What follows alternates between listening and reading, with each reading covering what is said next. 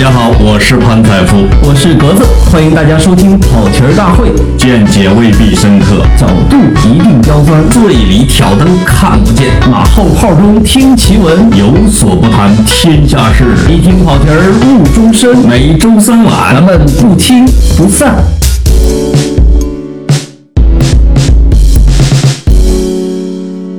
跑题大会的听众朋友，大家好，我是格子。我是老潘啊，格子，你终于回来了。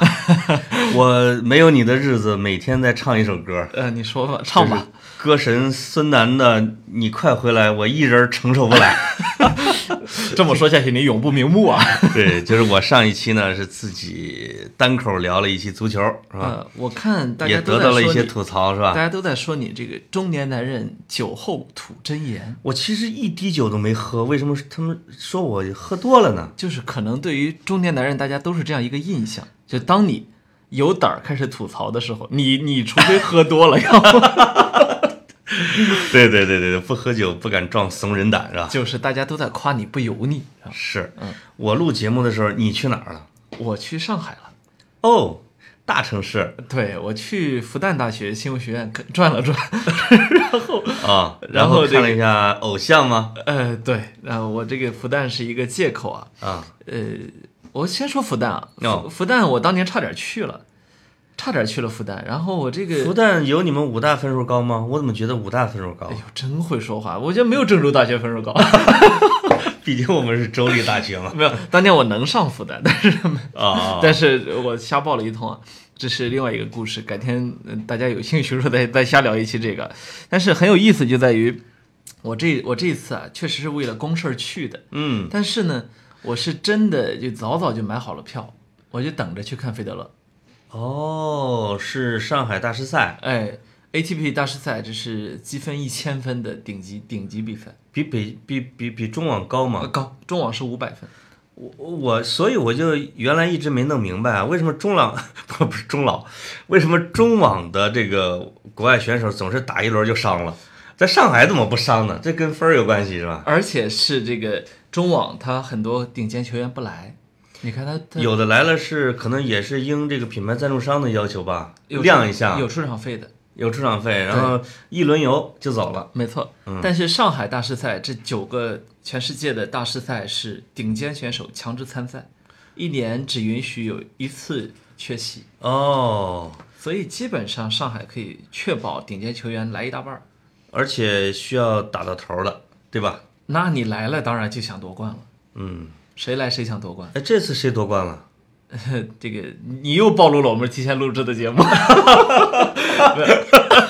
没事儿，啊，没事儿啊。那个我我觉得啊，肯定德约科你预维奇，测一下，你预测一下。肯定是德约科维奇，这不用讲了啊。就是应该在两个小时之后他们就会开打。哦，今天啊，对，今天啊，那录完节目赶紧回家看去。啊不看，这个就说我你们费德勒已经被淘汰了吗？昨天晚上被淘汰的。被谁？呃，你肯定不认识，叫丘里奇，是一个九五后的选手。丘里奇，还有姓丘的，中国的吗？呃，姓齐你就知道了。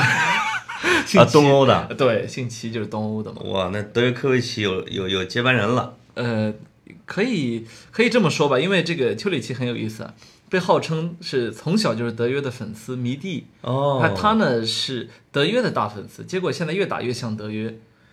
就是像像像鹿一样满地蹦的那种吗？呃，我看德约奇打球 还有劈没有叉没对劈叉没没有美感，因为他很瘦，就各种像我觉得像那种呃长颈鹿乱跑。你你这个，如果听众朋友里面有这个德约科维奇的粉丝啊，不好不好意思啊，不好意思。呃现在这个粉丝文化了不得，你说我这都年近三十的人了，那还有这个乐趣，还有这个激情去追这个星，我我都觉得很不可思议。我觉得你对费德勒，他不仅仅是一个对爱豆啊啊，嗯，你可能在你的潜意识或者你的取向上，内心对费德勒确实有爱呃，那是那是啊，这个是啊，你看，我当年曾经写过一篇《费德勒十年回想录》啊，那是当年这是一求爱信还是表表白的？没有，我当时觉得费德勒要退役了。哦啊，十年前呃，不是，就是我说我当时我喜欢他哦超过十年了嘛。啊啊，他当时去年吧，去年春节期间他拿到了澳网冠军，你觉得圆满了，对吧？哎呀，我觉得这应该要退役了。结果人民网约我写了一篇，当时他们体育版头条。你把你最真情流露的给我们听众说两句儿。哎，这这这多不好意思啊！呃，那我这个念两段啊，念两段。那个，我看到那个啊，说我们普通人没有站在中央球场的机会，更不会经历像费德勒那样的惨败，在几万人面前功亏一篑，还要面露笑容接过亚军奖杯，讲话感谢所有人，这事儿简直无从想象。说网球选手需要异乎寻常的心理素质。这项看似优雅的运动，每一场比赛都只有自己扛着，不像足球，不像篮球，不像任何一场一项体育运动，它在让人窒息的比拼之余，需要细腻的战术变化和强大的心理调节力。如果你看过几场费纳决，就会明白我在说什么。有太多的分数是关键分，拿到不会上天堂，丢了却可能下地狱。做观众都紧张，遑论在场上挥拍如风。哎，我听你讲费德勒，我觉得费德勒跟你有点像。这费德勒也会有时候被人吐槽，你的粉丝也会吐槽你。哎，就你们俩有一个特点，就是不是那种大喜大悲的，就是都有都有一点扑克脸。就是刚才有一句，就是拿了亚军也要微笑着去感谢各方，这就是费德勒。没错，就是他肯定不是我的菜了，就是我那种肯定是。摔拍了，费德勒也摔对吧？呃，他小时候特别爱摔拍，结果老被罚着去打扫厕所，然后后来就不敢摔了。家教比较好。他是瑞士人，瑞士究竟还是一个现代公民培育的比较健全的这么一个国家。对对对对对，他跟我小时候比较迷恋的一个男选手不一样，叫萨芬。萨芬，对对，职业生涯摔了六百多把拍子。对，因为我我我发现我看球是不看球，只看人。所以我刚才也给格子讲，我最喜欢看的女选手是叫库尔尼科娃，对吧？这个真的很暴露年龄。著名的一轮游选手，但是呃，这个而且是罗纳尔多的闺中密友，女库尔尼科娃，男友萨芬。萨芬是不管输了赢了，双手一掐就直接对着观众开始讲段子。没错啊，他能讲，其实讲半个小时，全场狂笑啊！我觉得那种感觉简直了啊！这。咱至少这说明我是一个伪球迷。呃，这个在在这个精神力方面，萨芬在我看来确实很弱，但是天赋非常强的选手，这不用讲了。对，但是呢，他他呢就比费德勒要弱很多。你怎么知道萨芬不知道库尔尼科娃呢？萨芬是属于我看球的时候他还在巅峰状态的，他是他是费他是费德勒的同代球员，他退役比较晚是吧？呃，他不是退役晚，他退役是非常早，二十八九 岁就二十八九岁他就退役了。对但是他天赋很强，所以他是他十几岁打出来了，是真的。不太吃苦，哎，是吧？对，能看出不太吃苦。你刚不是提到纳达尔吗？纳达尔就是另外一另就是另外一个极端了，就什么苦我都吃，我就不输。哇，你知道网打不死的小强。网球有那种啊三盘两胜制或者五盘三胜制，你并不是每一场地都能打到二比零的，对吧？是。所以有时候你会。先赢了一场，然后再输一场，然后再赢一场，对吧？中间输那场，基本上，比如说这个，呃，你被打到四比零的时候，你可能战略战术性的放弃这一盘，对吧？对对对。纳达尔就能拼到底，老老子跟你干，就是挽回 N 个赛点是吧？我可以输，但是我绝对不让你打爽啊！哦，那这个我觉得这是体育运动员一个特别珍贵的精神。呃，这应该是属于极其罕见的了。是不是有一次比赛是纳达尔跟谁打了六个多钟？六个多小时的，那是那有的是吧？嗯，因为那他是个他是个魔神，你说，我就跟你的底线对拉，你还就打不死我。哇塞，那这种粉丝多吗？多，也多。就是费德勒跟纳达尔现在谁的粉丝比较多？那费德勒是呃网球运动的代表了，呃，可以说费德勒现在是叫全球主场。什么全球主场？就是你你到全世界任何一个球场，任何一个人跟他打，基本上你都会听到。一大半观众在为费德勒为他加油，为费德勒呐喊。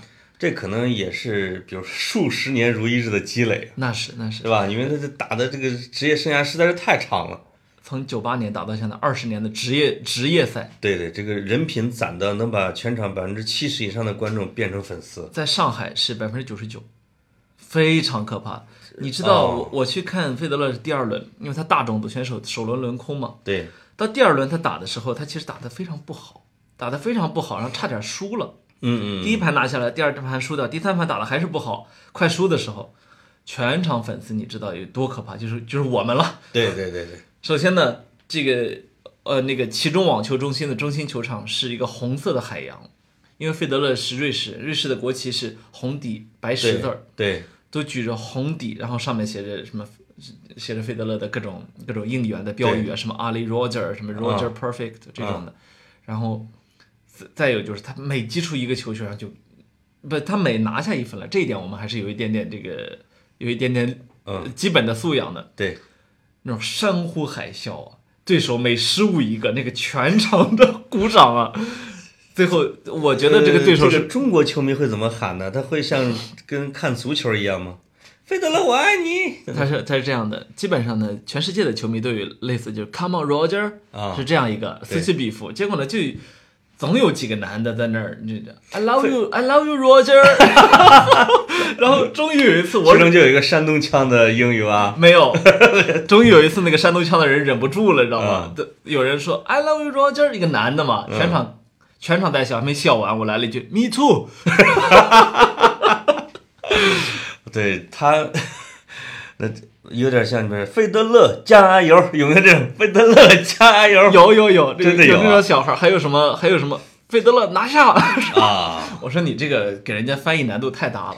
你喜欢费德勒啊，就是让我有一种时光穿越的感觉，因为我我年轻的时候看的是谁？是桑普拉斯对阵阿加西，那也是世纪对决吧？哎那是世纪对决。当时费德勒比他们要小一点，但是我已经知道费德勒时不时的会跟他们俩去打一下了。没错，没错，啊、那结果到你这儿还是费德勒，你说这个人挺可怕费。老师，费老师都得打了多少年了？他整整二十年出头的职业生涯，今年三十七岁了。打了二十年了哈，九八年进入职业比赛的嘛，这个能赶上女版的纳夫纳蒂诺娃了，我估计没错，是吧？我记得，我二十个大满贯在手了。而且那个20年纳老师，我我都见过人家打球，都五十了，是吧？好像打到五十得。你知道我昨天我昨天又在懂球帝上看那个有有一篇《纽约时报》的一篇报道，嗯写的是日本的那个球员三浦知良。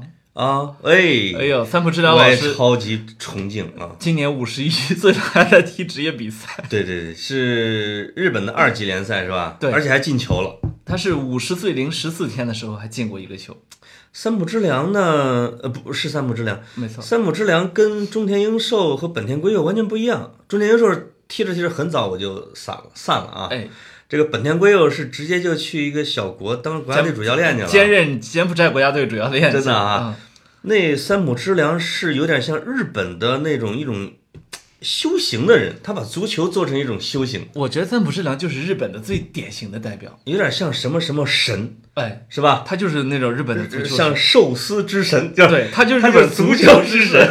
对他就会，我觉得他会，我就脑海中想象，因为我也想踢到五十岁，他肯定每天晚上在等着第二天的球赛到来，然后呢比别人要早到，然后裹腿、袜子什么，把自己的伤口什么什么什么什么，一点没错然。后人过人然后踢了五分钟。人过四十之后都得好好照顾自己的身体。他一直踢到了五十一岁。我看那里面记录说，他每天早上五点起床，哦五点起床呢，然后就在私人营养师的那个准备的早餐他吃，全都是高蛋白低脂肪，然后不管你好不好吃啊，我就是嗯吃，就这个东西维持我的运动生命。如果他缺铁了，身体缺铁了，对，他就去找家餐馆吃动物吃动物内脏，吃完然后回来接着吃营养师准备的其他的吃。我一旦训练完，他就把双腿整个的泡在冰水里面。看来我我喜欢人家也就是白喜欢，因为我根本就做不到。我我有点痛。他这个就很像那个姜文导演评价吴彦祖说，吴彦祖是在用灵魂控制的身体，就说这个身体啊，吃不吃苦什么都无所谓，就打造出一个完美的身体来。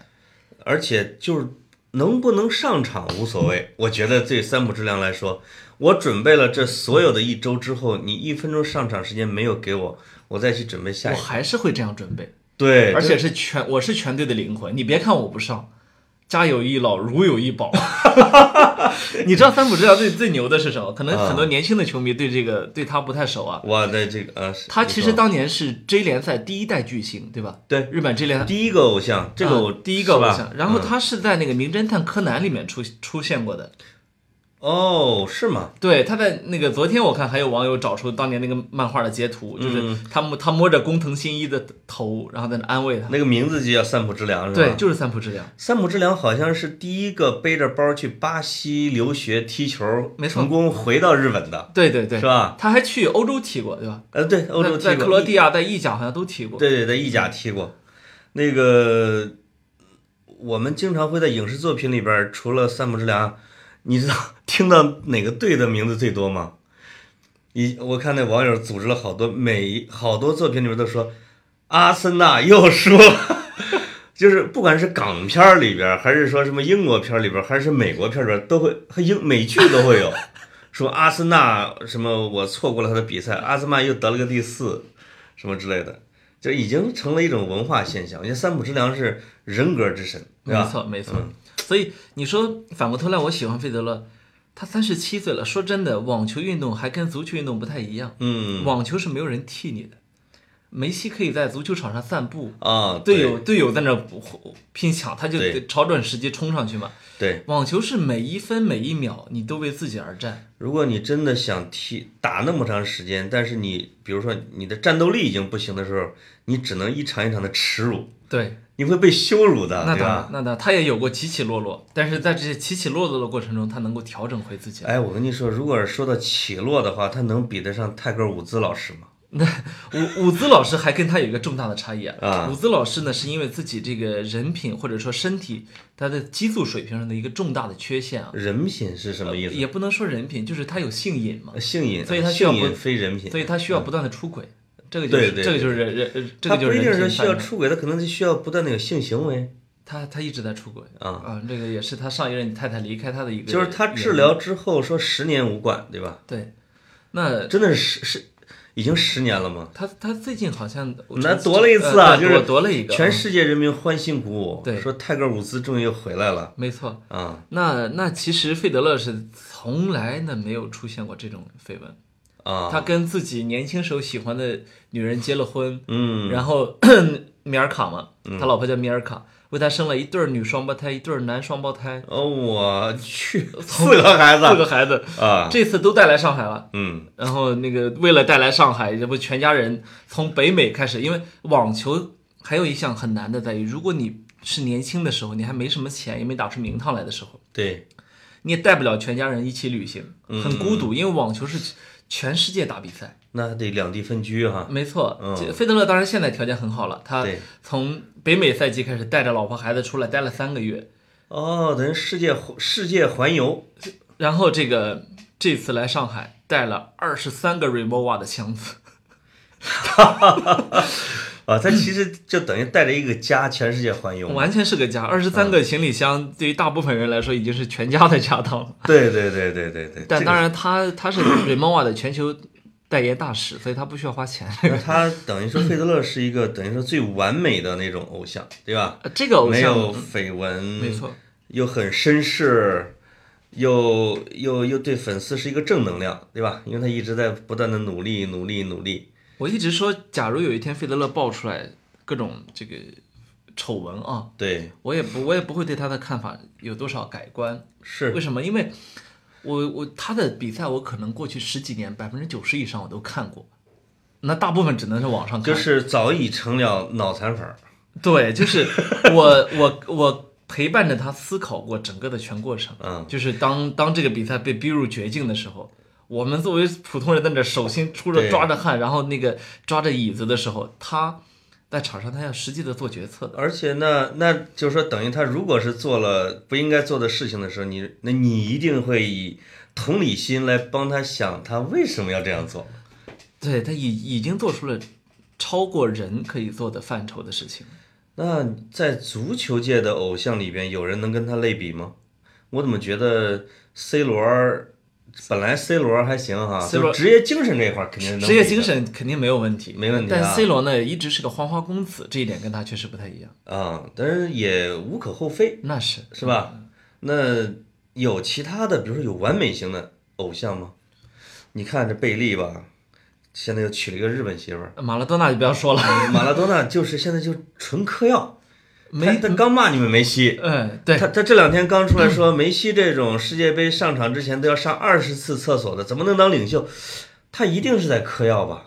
我我觉得完全非理性啊！马拉多纳经常是真的是嗑了药之后的接受媒体采访。啊，这个我们也不苛责他。刚才我们俩正好聊到马拉多纳的球技，马拉多纳在这个世界上，他所有的地位完完全全是因为他的球技。他其他是正常生活，他就是个人渣，这个人没什么好讲那的。完全是凭借他场上这一块地方。他场上就是个神，这这一点也也毋庸置。哎，对你别说，你刚才说的梅西，梅西还真有点接近有点像费德勒。哎，这你喜欢他俩是有原因的啊青梅竹马，啊，然后他俩都是天赋异禀生禀，仨孩儿，嗯，他俩都是天赋异禀。对，然后这个，而且在各自的那领域都是代表，嗯，呃，这也不用讲，现在 C 罗、梅西绝代双骄是吧？这个费德勒、纳达尔绝代双骄，我觉得梅西啊，差一点儿成不了费德勒。他有两次特别危险的时候，第一次是跟小罗混的时候，是吧？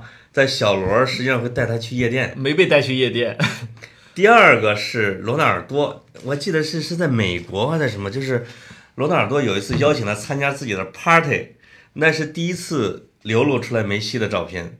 就是一个夜店女子把梅西抱在自己的怀里，梅西喝多了，像一个小孩一样的贴在人家的胸口。哎，这两个老哥，如果经常带着他出去，他基本上，我觉得这里面啊，其实有个有个必然性和偶然性的问题啊。嗯嗯，我觉得梅西就属于带不出来的在夜店，呃，他可能觉得啊，这大罗小罗实在是大哥，你让我干啥我就干啥，对属于那种的。嗯对对。嗯但是呢，你说让他喜欢夜店，我他喜欢不起来。那绝对，绝对，他喜欢家里边待着。嗯啊，你看这个内马尔就完全是另另外一个选手。对，内马尔到了巴黎之后，你看给他开心的，巴黎的顶级夜店。内马尔已经毁掉了，绝对毁掉了啊！呃，我觉得呢，他因为可能现在是商业社会啊，嗯，内马尔反而得到了比小罗他们要可能要更长的一个职业生涯。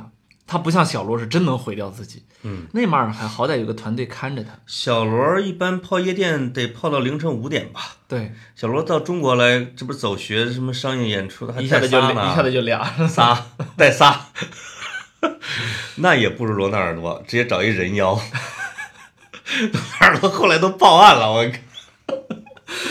这个当然，这我觉得这南美球员的共性啊，他的他就是压抑不住的荷尔蒙与他的人性喷薄，呃，所以包括罗马里奥，所以你嗯像梅西，他是十二三岁就去了欧洲，他其实已经变成一个欧洲人了。欧洲人为什么说阿根廷人不太喜欢他，也在这儿。是就是阿根廷人喜欢马拉多纳，就是南美人啊，南美人是要像卡斯特罗那种看齐的。哎，马拉多纳这么高的历史地位，也在于他往往会把足球人理解成他在抗争强权。对，他在那为什么这？我看这个现在那不勒斯比较火嘛，人们好多在分析为什么当初马拉多纳选择了那不勒斯而不是北方几强。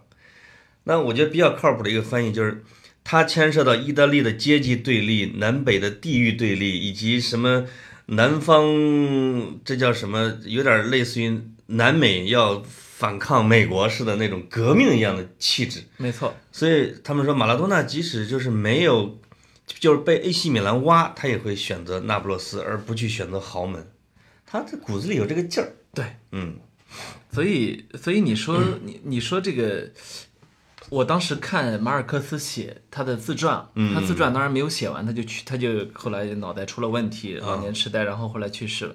活着为了讲述里面，就讲自己年轻时候各种嫖娼的经历，嗯各种嫖娼，然后嗯每天都从从妓院里面醒过来，然后跟哪一个女的怎么说话，跟哪一个老鸨怎么说话。我一看，这不就是他小说里面的人物原型？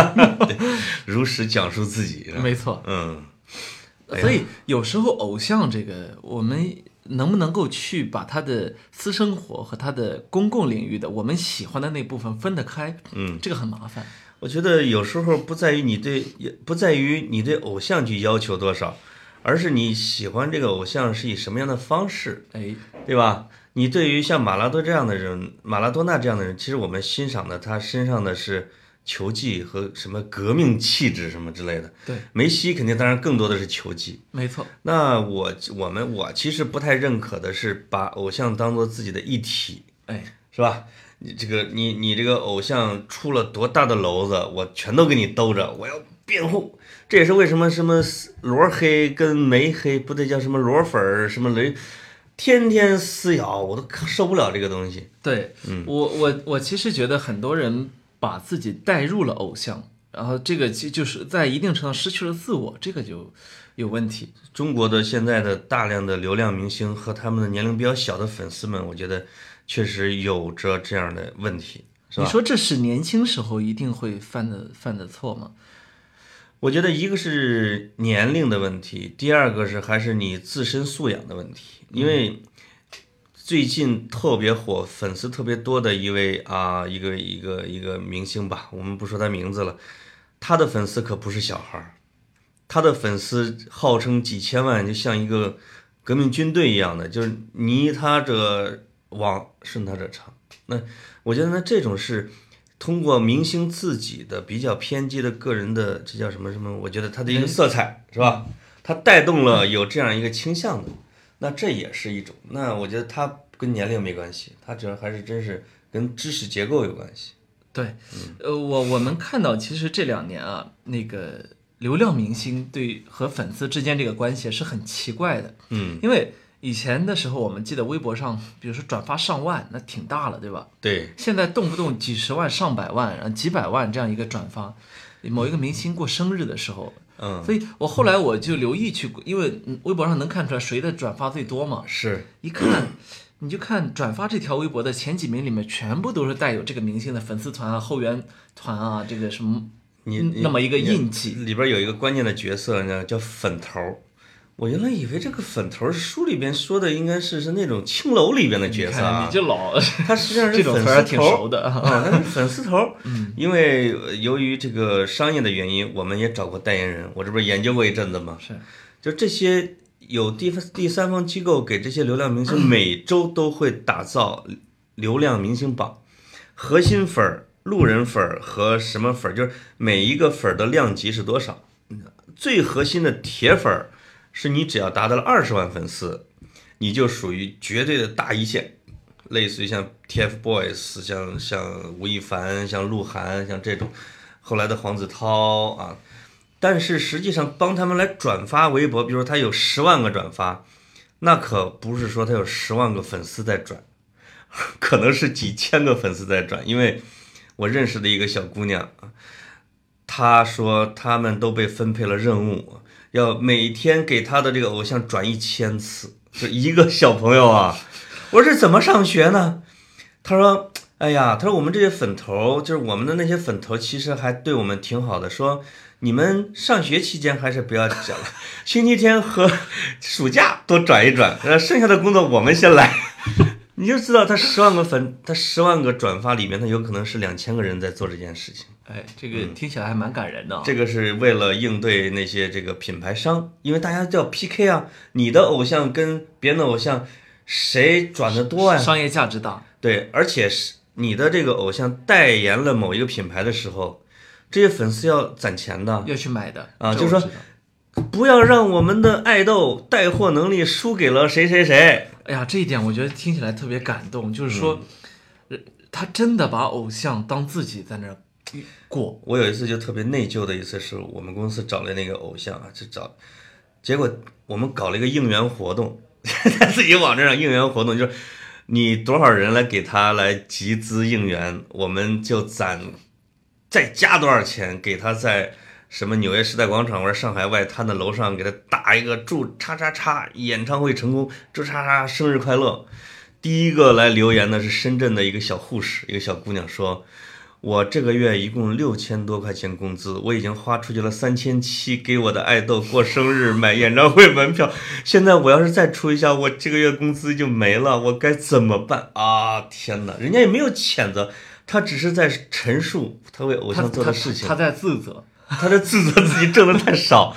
但我就说，我是这样的，哎呀，我说我们搞这个事情其实有点不太好啊。你不搞，我们就花了一些钱来你不搞，人家这个钱也会在其他途径花出去。那三千，那三千七怎么花出去的？是，嗯嗯有一个明星的这个叫什么叫杨洋是吧？嗯，他代言了一个什么家纺，有一次就说的，有一个少妇就在那讲说，哎呀，我买了十万块钱的家纺，支持我们家爱豆。你说这得多少辈子啊？我有一次在在那个首都机场，嗯碰到一个明星啊，碰碰到一个明星，嗯我根本不认识人家，我在首都机场 T 三那个漫咖啡，我就看那明星哇被簇拥着，然后一群人在那拿着手机倒退，拿着鲜花倒退着，他往前走，粉丝往后倒退，对，就从那个漫咖啡边上不是有个有个电梯下去嘛？从电梯上下去，下去之后，我想他到底是谁呀？我就打听了一下名字，啊。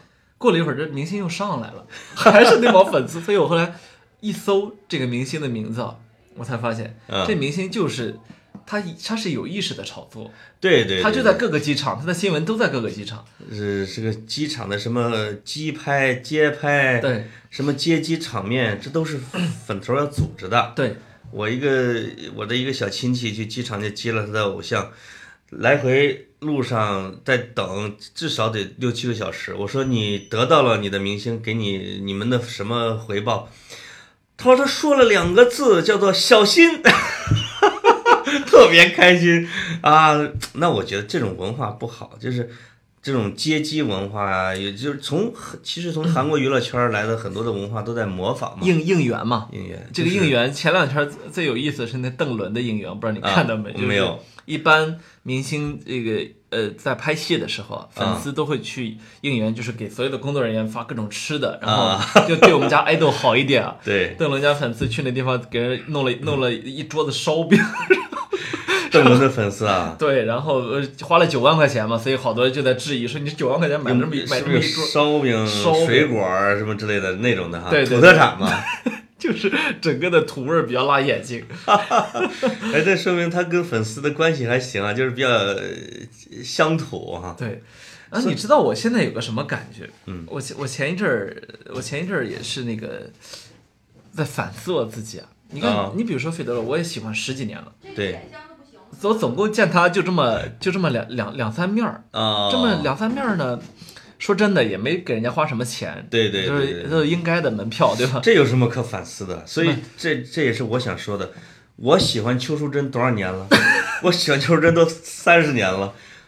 我除了忍住忍住买票进场，我也没买过什么别的，对吧？忍住，你你进场啊，就是录像厅啊，哦，你这是违法行为啊！十几十不十几岁的录像厅那可不是合法的。哦，像朱茵、邱淑贞、林青霞，就这样的，就是我是觉得你我我们喜欢偶像的这种方式，相对来说应该是比较省钱的吧？你你省钱应该就是健康的吧但你？知道我在我心里啊，你比如说我现在这个工作和时间安排啊，啊、我能够在那个时候去上海，晚上在工作结束之后还能去现场嗯啊，等到凌晨一点才赶回酒店。呃你你知道已经已经是嗯我的极限了，就是作为一个已经步入中年的人，你还能追星到凌晨一点不是那个你出来之后真打不到车，哦，真的打不到车，那没办法。这这已经证明了你对你的偶像很深沉的爱，对对？吧？但是呢，这么多年过来呢，我就越来越发现，我喜欢的人越来越老。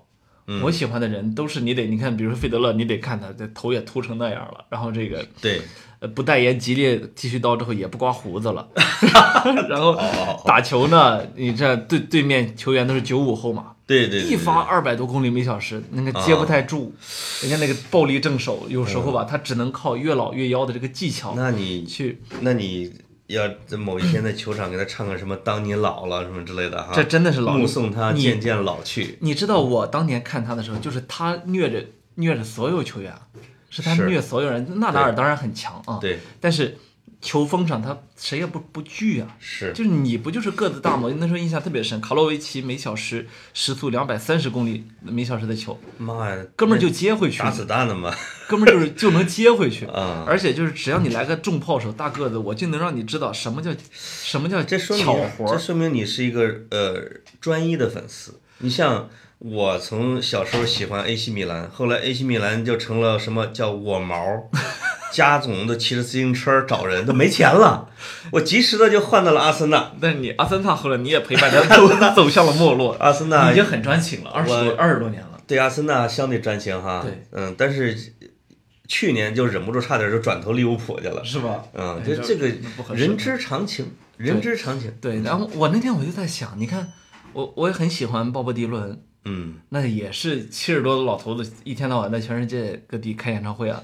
你看，包括我喜欢梅西，梅西也比我大两岁，啊我现在都觉得我自己不年轻，那你何况是他一个运动员？那我觉得我们是不是还应该还是要坚持喜欢《圣斗士星矢》之类的？呃，就是有有永远不会老的有没有什么你永远年轻的？流川枫哎，啊，对黑猫警长所以动画片在这个层面上是完美的。一辈子的这成人的童话。哎你说真的是老头儿，我还有喜欢海贼王的哎，啊？这也是我们中国社会，你看，比如说中国社会追的女明星有一个特别简单的规律，嗯，我说主流，我没有说这个，就是你十八，你二十，是吧？对。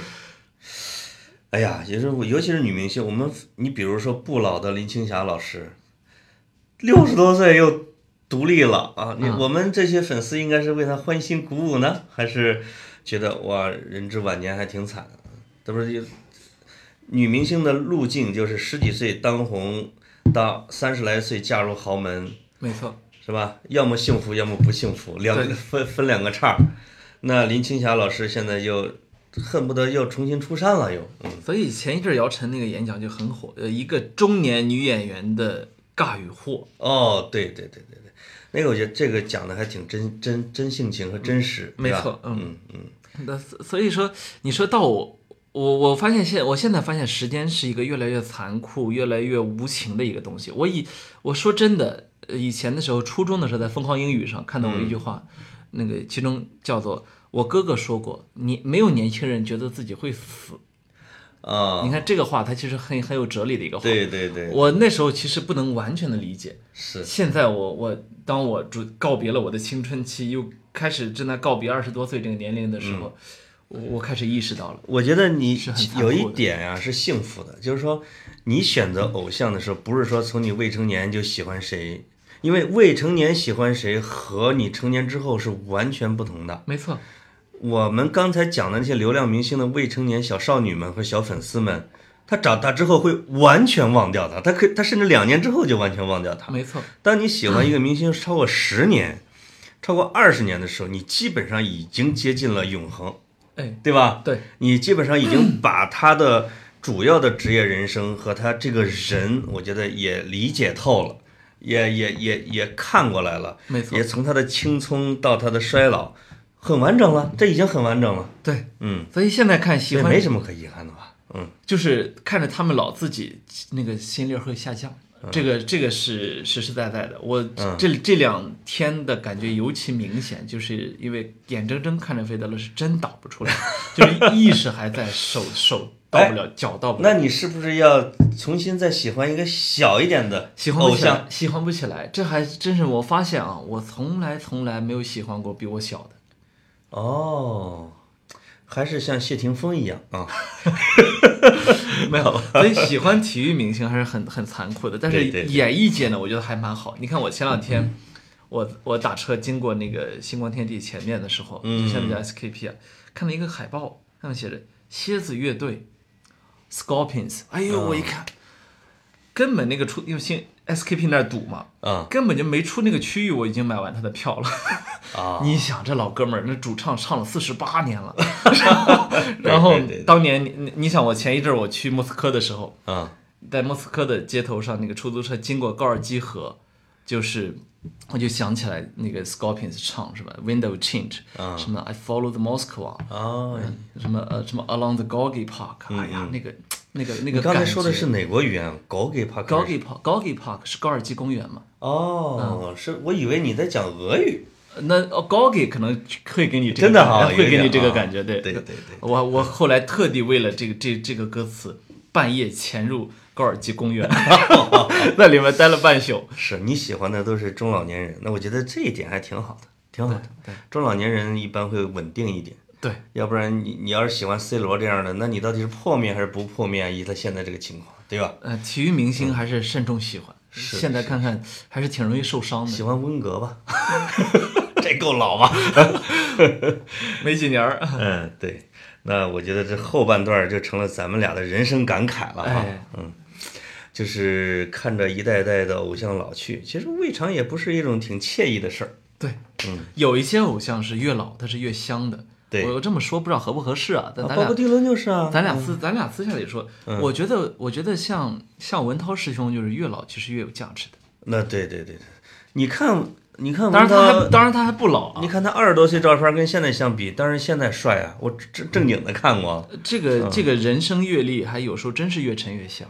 是，嗯，而且看那些这个什么文涛的粉丝群里边呀、对他的，我觉得无论他在或者不在，那些人都始终如一对他，而且他比大多数偶像好的一点是，他会把自己的价值观、人生观、思维方法，让那些人去。去不是迷信，而是更加独立的去判断问题，这一点是最好的。对他把自己的人生可以可以坦白给你看，对他把自己的很多很多，他不是所有嗯啊，他把他把自己的很多方面坦白给你看，他也告诉你说我是我我有一些方面是猥琐的，是。我有一些方面是是是小气的，对。但是呢，我这是我。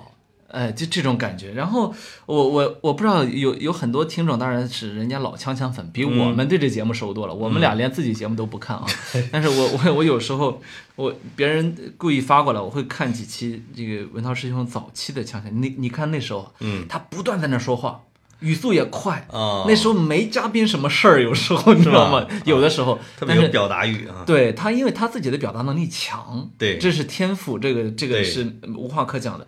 但是到了你看我们在上节目的时候，他经常是故意的把话绕回来给我们讲，对对，对是吧对对对，是是是，越老越纯的这样一个主持人，还挺有意思的。挺有意思。嗯，也是文涛的，是我们的目标，也是我们的偶像。哎，嗯好，哎，我们崇拜文涛师兄。哎，他听不听这期啊？发给发给他听一下啊嗯，好，好，拜拜。拜拜。